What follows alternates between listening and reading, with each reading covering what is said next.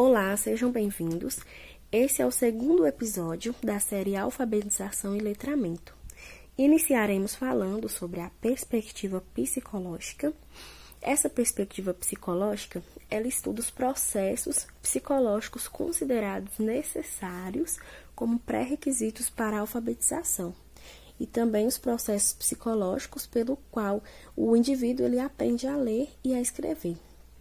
A perspectiva psicológica ela foi dominada pela ênfase nas relações entre inteligência e alfabetização, e nas relações entre os aspectos fisiológicos e neurológicos, e também os aspectos psicológicos da alfabetização.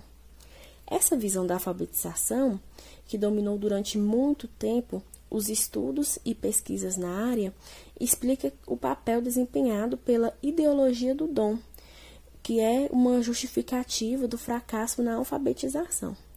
A atribuição dessa responsabilidade por esse fracasso se dá pelas disfunções neurológicas da aprendizagem da leitura e da escrita, como, por exemplo, a dislexia, disgrafia, afasia, dentre outros. Realmente, né, o foco da análise psicológica da alfabetização voltou-se para abordagens cognitivas, sobretudo no quadro da psicologia genética de Piaget.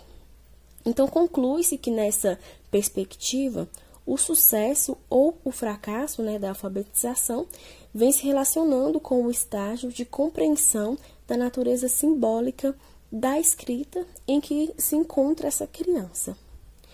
E assim finalizamos aqui o nosso segundo episódio. Muito obrigado pela atenção de todos.